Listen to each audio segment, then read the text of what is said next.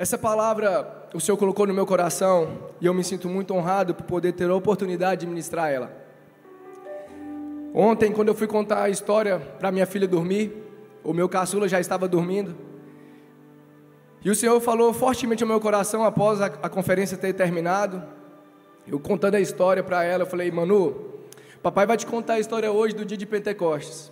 O cenário, minha filha, era exatamente esse 40, já tinha passado 50 dias que Jesus tinha ressuscitado.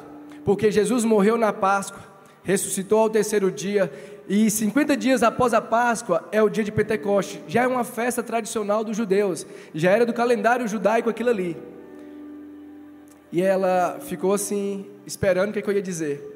Eu falei, então, minha filha, 500 pessoas, 10 dias antes, viram Jesus ser levado aos céus o que está escrito lá em Atos 1, versículo 8, que diz assim: contando todos os pontos que Jesus declarou, que ele estava subindo aos céus e ele declarou uma promessa sobre os discípulos, mais de 500 que estavam ali, dizendo: Mas recebereis o poder do Espírito Santo, que há de vir sobre vós, e ser-me-eis testemunhas, tanto em Jerusalém como em toda a Judéia e Samaria e até os confins da terra.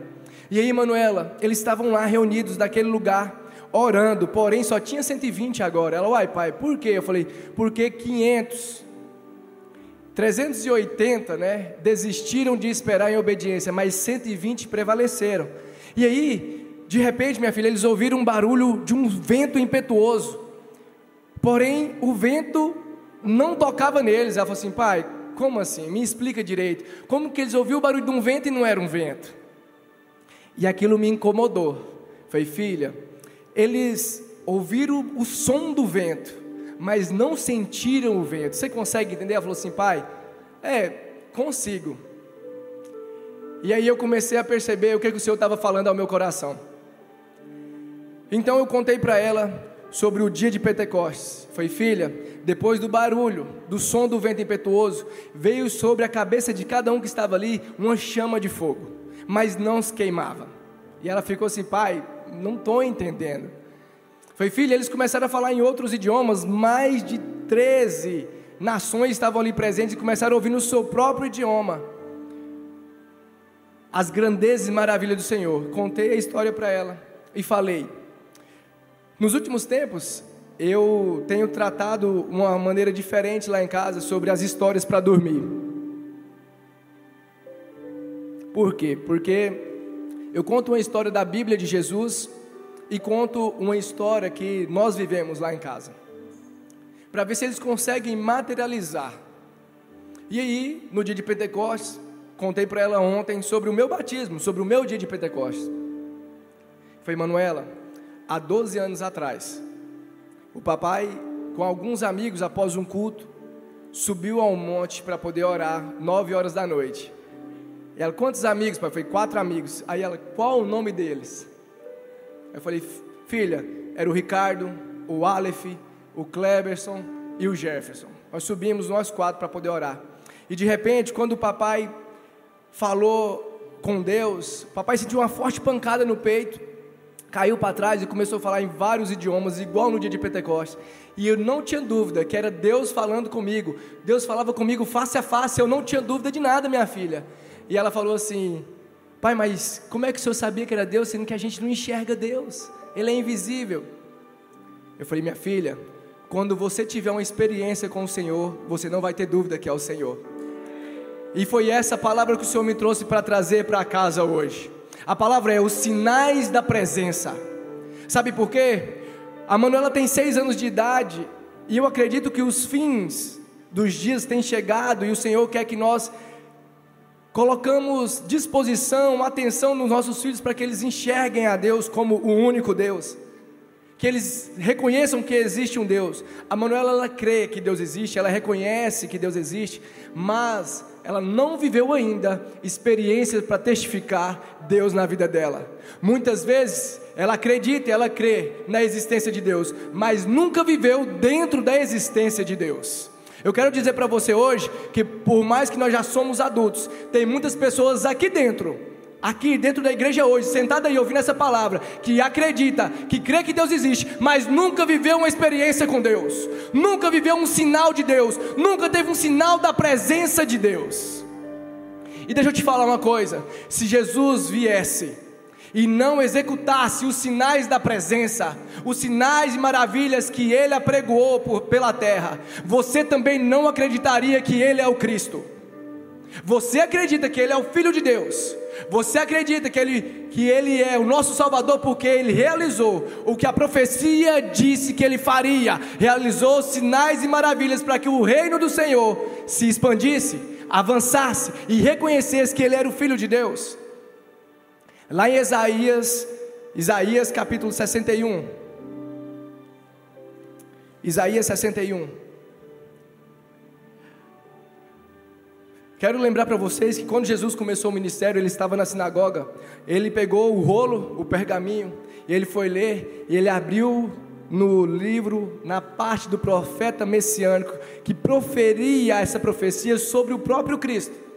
E dizia o seguinte: o Espírito do Senhor Deus está sobre mim, porque o Senhor me ungiu para pregar boas novas aos mansos, enviou-me a restaurar os contritos de coração, a proclamar liberdade aos cativos e abertura de prisão aos presos, a apregoar o ano aceitável do Senhor e o dia da vingança do nosso Deus, a consolar todos os tristes, a ordenar acerca dos tristes de Sião, que se lhes dê glória em vez de cinza, óleo de gozo em vez de tristeza, veste de louvor em vez de espírito angustiado, a fim de que se chamem árvores de justiça, plantações do Senhor, para que ele seja glorificado. Eu quero traduzir para os dias de hoje. Ele está falando o seguinte: o Filho de Deus vai descer até aí e ele vai dar vista ao cego, vai trazer audição para quem não escuta, vai trazer palavra para o mudo, vai trazer movimento para quem é paralítico, vai trazer visão do céu para quem só enxerga a terra. O Filho de Deus vai libertar os cativos. O Filho de Deus vai trazer o ano aceitável do Senhor, que é ser o do céu aqui na terra. E Jesus fez isso. Jesus fez isso. Então a partir daí, nós sabemos que a terra é dividida em antes de Cristo e depois de Cristo. Antes alguém se movia com alguns sinais da presença, depois nós começamos a ver a própria presença de Deus manifesta. Só que existe uma palavra sobre mim e sobre você. E a palavra é que mas recebereis poder ao descer sobre vós o Espírito Santo, e sereis minhas testemunhas, tanto em Jerusalém como em Judéia, Samaria e nos quatro cantos da terra. Deixa eu te dizer uma coisa: se você vem na igreja, senta aqui, escuta uma palavra, ora na sua casa, faz devocional, participa de conferência, independente do que você faça, mas você não carrega o sinal da presença, a sua fé é uma fé morta. A sua fé é uma fé morta. Porque por mais que você crê em Deus, a fé sem obra, ela é morta. Não tem como eu acreditar em Deus, receber a palavra do Senhor, declarar que eu sou filho de Deus, que eu recebo o Espírito Santo e caminhar lá fora como se nada tivesse acontecido. Eu quero dizer para você que o Senhor me trouxe aqui hoje para dizer que cada um de nós somos responsáveis pelos ateus que estão lá fora. Nós somos responsáveis pelas pessoas que não acreditam na existência de Deus. Nós somos responsáveis pelas pessoas que sabem que Deus existe, mas nunca viveram uma experiência com Deus. Eu estava assistindo uma ministração do pastor Luciano Subirá e ele estava conversando com um ateu. E aí, o ateu conversando com ele, ele falou: Olha, você ateu, tem mais fé do que eu. Ele falou assim: Claro que não, eu não acredito na existência de Deus. Ele falou: Então, quero te dizer que para você declarar isso, você tem que ir em todos os lugares da terra, no mesmo instante, para comprovar que Deus não está lá. Então, já que você declara isso, você tem que ter mais fé do que eu. Porque o que eu vivi em Deus, ninguém pode me tirar a convicção da existência de Deus. E começou a falar para ele: a minha esposa viveu essa experiência, o meu filho Israel viveu essa experiência, ele é um milagre do Senhor. Eu vivi essa experiência de cura, eu vivi essa experiência no ministério, eu orei e isso aconteceu e começou a falar. O ateu virou para ele e falou o seguinte: se eu estivesse vivido essas mesmas experiências, eu não seria ateu, teria fé como você tem. Quantas coisas você já viveu lá fora representando Deus? Quantos sinais você já carregou da presença de Deus? Abra a Bíblia de vocês lá em Gênesis, capítulo 18, verso 1. Quero falar um pouquinho sobre Abraão, sobre alguém que reconhece a presença, deseja a presença, anseia pela presença, honra a presença, obedece à presença.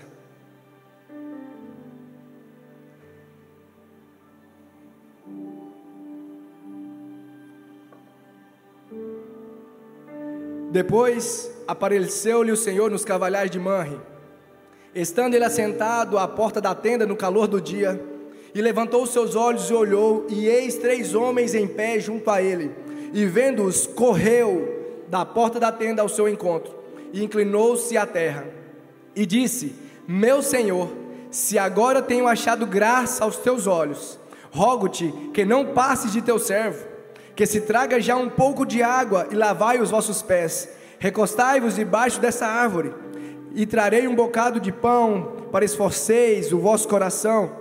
Depois passarei adiante, porquanto por isso chegastes até vosso servo. E disseram: Assim faz como disseste. O que, que Abraão fez? Essa época aqui, Abraão já tinha 99 anos. Um ano antes de Isaac nascer. Se você ler mais para frente, vai ver que aqui foi a promessa de Isaac. E aí, Abraão, com 99 anos, quando ele vê três homens chegando no calor do dia, ele corre. Ele corre para se encontrar com eles. Não fala na Bíblia aqui anteriormente que Deus tinha aparecido para Abraão em corpo. Não fala que na Bíblia que ele tinha aparecido em três pessoas. Não fala que na Bíblia que Deus já tinha tido esse bate-papo pessoalmente com Abraão. Agora eu te pergunto uma coisa: o Senhor suja os pés? O Senhor se cansa? O Senhor tem fome? Por que que Abraão foi lavar os pés do Senhor? Por que que Abraão foi preparar comida para o Senhor? Por que que Abraão mandou o Senhor descansar debaixo de uma sombra de uma árvore. Porque por mais que Deus não precisasse, era o que Abraão tinha para oferecer em honra a Deus. O Senhor me trouxe aqui para dizer para você que o que você tem nas mãos é para honrar Ele. Se você não honrar, você não mantém a presença. Se você não honrar, você não valoriza a presença. Faça o que for possível a você. Use os recursos que você tiver para manter a presença de Deus.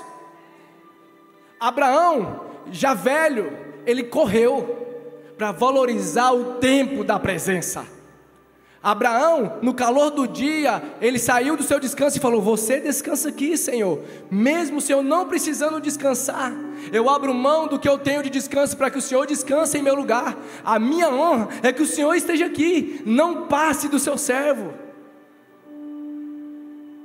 Abraão reconheceu a presença, honrou a presença, ofertou na presença e ele declarou: Não passe de mim a tua presença. Sabe por quê? Quem responde isso lá na frente é Moisés. Lá em Êxodo capítulo 33, versículo 1 e 2, depois versículo 11, 12 e 13, fala o seguinte: que o Senhor diz para Moisés: Moisés, se eu for com esse povo, eu vou destruí-los, porque esse povo é de dura serviço. Vai você com esse povo para a terra e eu vou mandar um anjo. E Moisés que montava a tenda do encontro com Deus fora do acampamento para ter o seu momento particular com Deus. Entra para lá e fala o seguinte: Deus, se o Senhor não for conosco, eu não saio daqui. Eu sei que o Senhor apareceu para mim na sarça.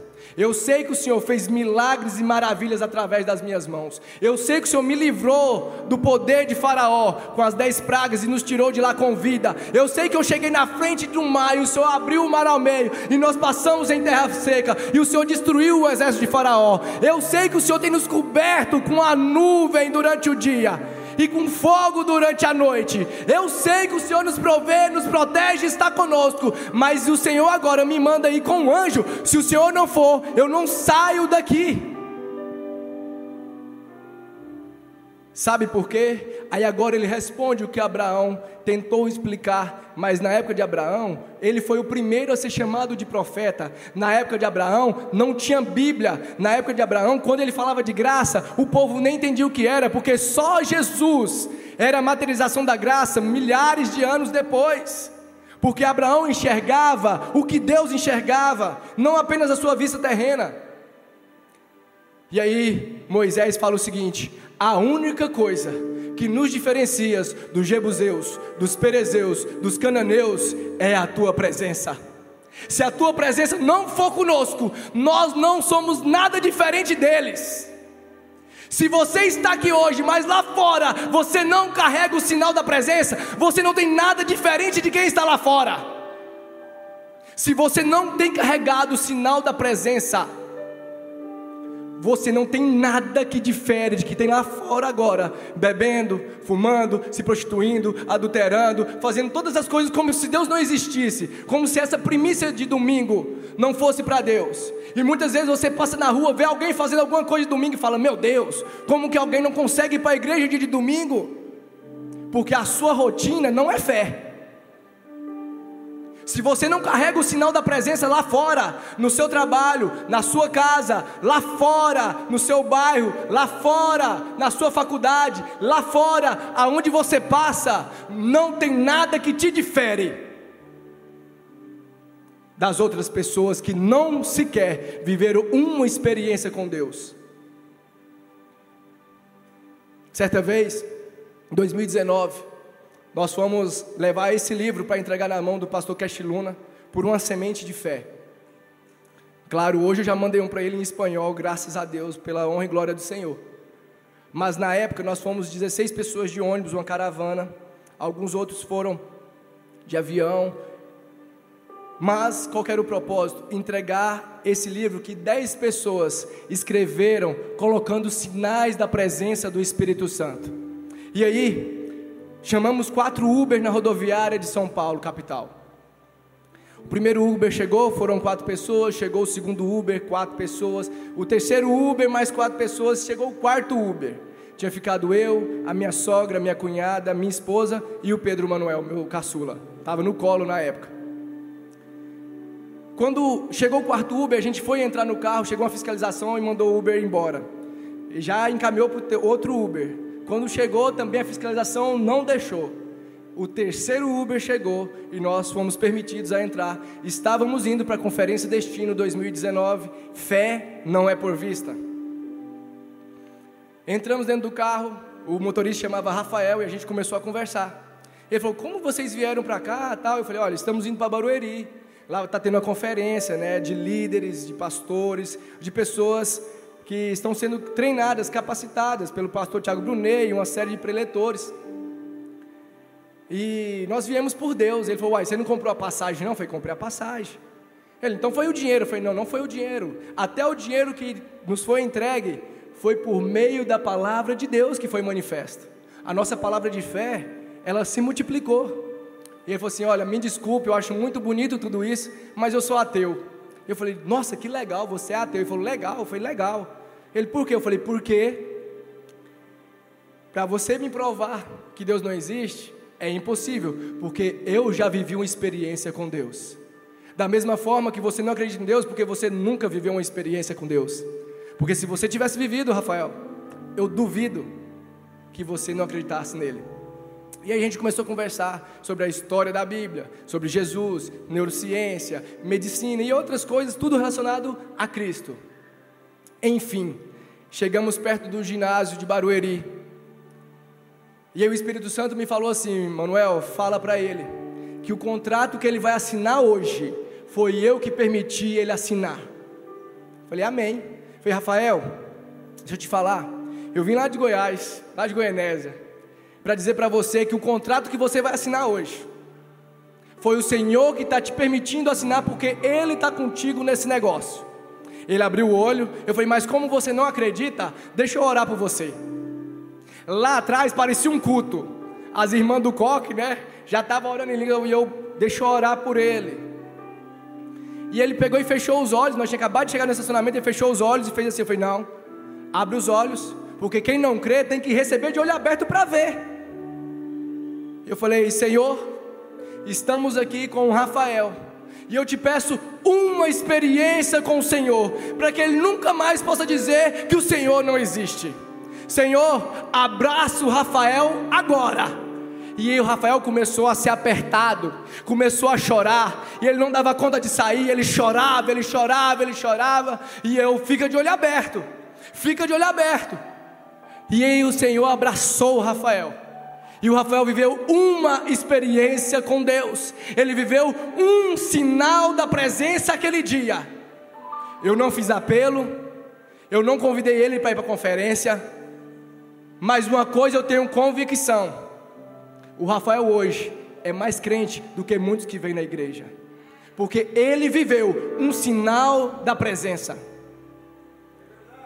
Se você anda pelas ruas, e não ora pelos enfermos, se você anda pelas ruas e não cumpre o id do Senhor, se dentro da sua casa você não glorifica e levanta um altar para Deus, se você não se move no mover do Espírito Santo, se você não tem uma experiência com Deus, deixa eu te falar, Hoje você não sai daqui sem ter uma experiência com Deus. Hoje você não sai dessa casa sem ter uma experiência com o Espírito Santo. Hoje você não vai se mover sem Deus te tocar aqui hoje.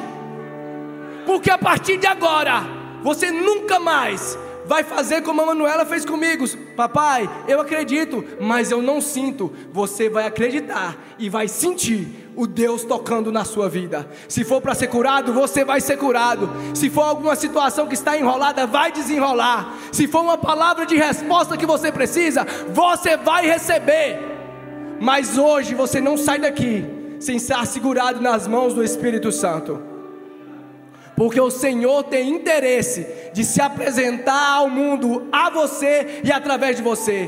Tem muitas pessoas que têm esse livro há três anos aqui na igreja, que conta experiência de como o Espírito Santo se manifesta e nunca leu.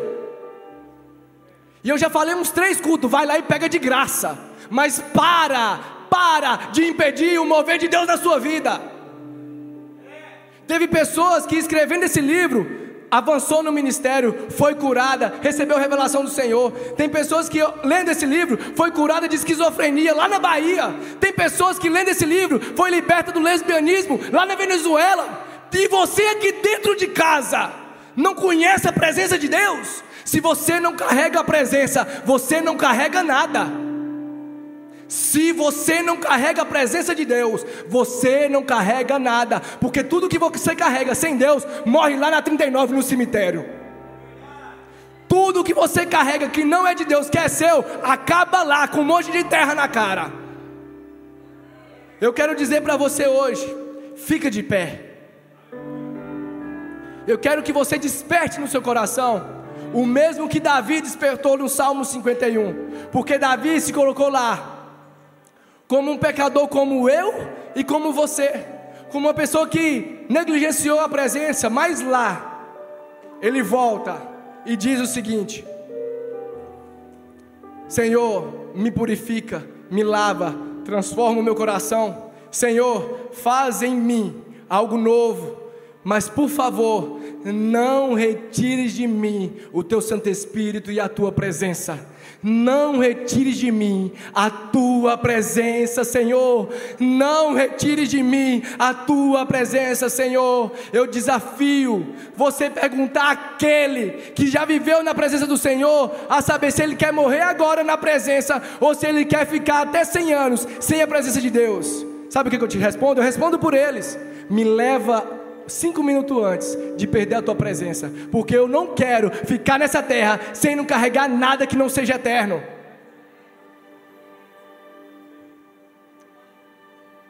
Eu quero dizer para você, o Espírito Santo, ele deseja se apresentar a você. Eu quero dizer para você, o Espírito Santo, ele deseja estar com você. Ele já te conhece, mas você não conhece ele. Sabe que você, eu queria pedir que você colocasse a mão no seu coração agora e falasse assim: Senhor, não retires de mim a tua presença. Se eu não conheço, me dê uma experiência, um sinal da tua presença. Eu vou sair daqui declarando para todos que é necessário uma experiência com o Senhor, em nome de Jesus.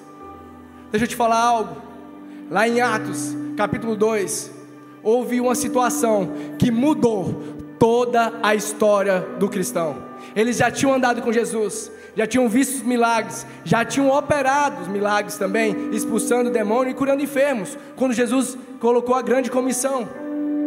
Mas lá no dia de Pentecostes, lá em Atos 2, o Espírito Santo veio sobre eles para morar para morar. Abraão rei, quis reter a presença de uma visita. Imagina se Abraão tivesse a oportunidade de ser templo do Espírito Santo, como você tem. Davi quis reter a presença apenas como estava sobre ele. Imagina se ele fosse templo do Espírito Santo, como eu e como você.